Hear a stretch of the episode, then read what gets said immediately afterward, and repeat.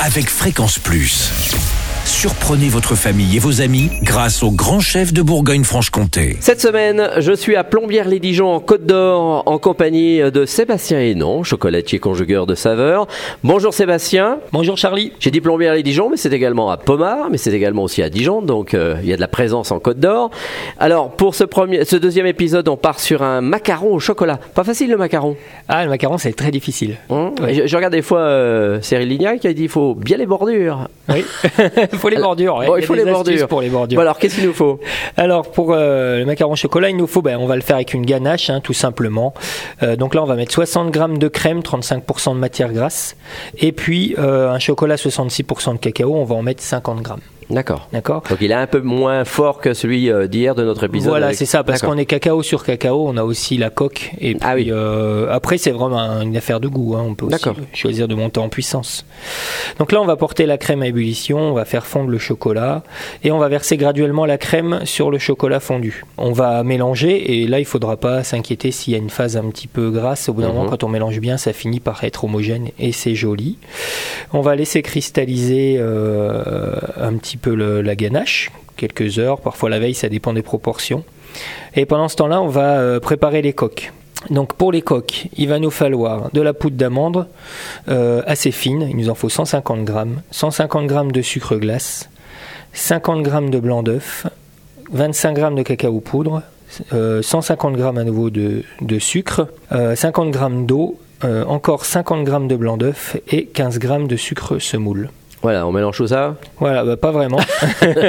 Là justement, il y a des, ap- des étapes un peu plus compliquées. Voilà, faut bien écouter. Donc là, on va mélanger euh, délicatement la poudre d'amande et le sucre euh, glace tamisé. On va intégrer 50 grammes de blanc d'œuf non monté et, euh, et ensuite le cacao en poudre. À côté, on- dans une casserole, on va, on va mettre 150 grammes de sucre avec de l'eau et on va euh, faire chauffer à 110 degrés. On va faire un sirop de sucre en fait. D'accord, qu'on va être 110 sur- degrés, il faut avoir le petit truc à température. voilà, là il faut une, faut Ah oui. sonde ou un thermomètre. Euh, parce qu'on va faire une meringue italienne. Donc en parallèle, on va faire euh, monter les, les 50 autres grammes de blanc d'œuf euh, avec euh, 15 grammes de sucre semoule. Ensuite, on va verser le mélange sucré eau quand il sera à 110 degrés sur les blancs montés, tout en continuant de fouetter pour obtenir une texture euh, tiède. Donc on laisse, on laisse encore fouetter jusqu'à temps que la cuve soit tiède. Il ne faut pas que la meringue italienne soit froide Ah oui. pour l'incorporer. Sinon, euh, il va être trop ferme. Le macaron, on pourra pas le faire, euh, euh, on pourra pas le macaronner. Après, on va incorporer soigneusement ce mélange à la préparation poudre et sucre glace, cacao poudre, la première préparation. Et à l'aide d'une poche à douille, on va déposer la préparation sur du papier sulfurisé ou un tapis en silicone. On serait bien préchauffer le four et on va À enfourner combien à 140 degrés. Ah, Voilà. Alors après, ça dépend des fours. hein. Ça, c'est une moyenne. C'est 140 degrés pendant 12 minutes. Mhm. On peut aussi prendre le parti de mettre un petit peu plus chaud, 160 pendant 10 ou 8, et puis après euh, Et regarder un peu le résultat. Voilà. Euh, voilà. En fonction de la taille du macaron aussi, s'il est très gros, il faudra cuire un peu plus longtemps. un Oui, peu plus bon, on essaye de les faire euh, la taille normale. Oui, voilà, logique. C'est bourratif quand même.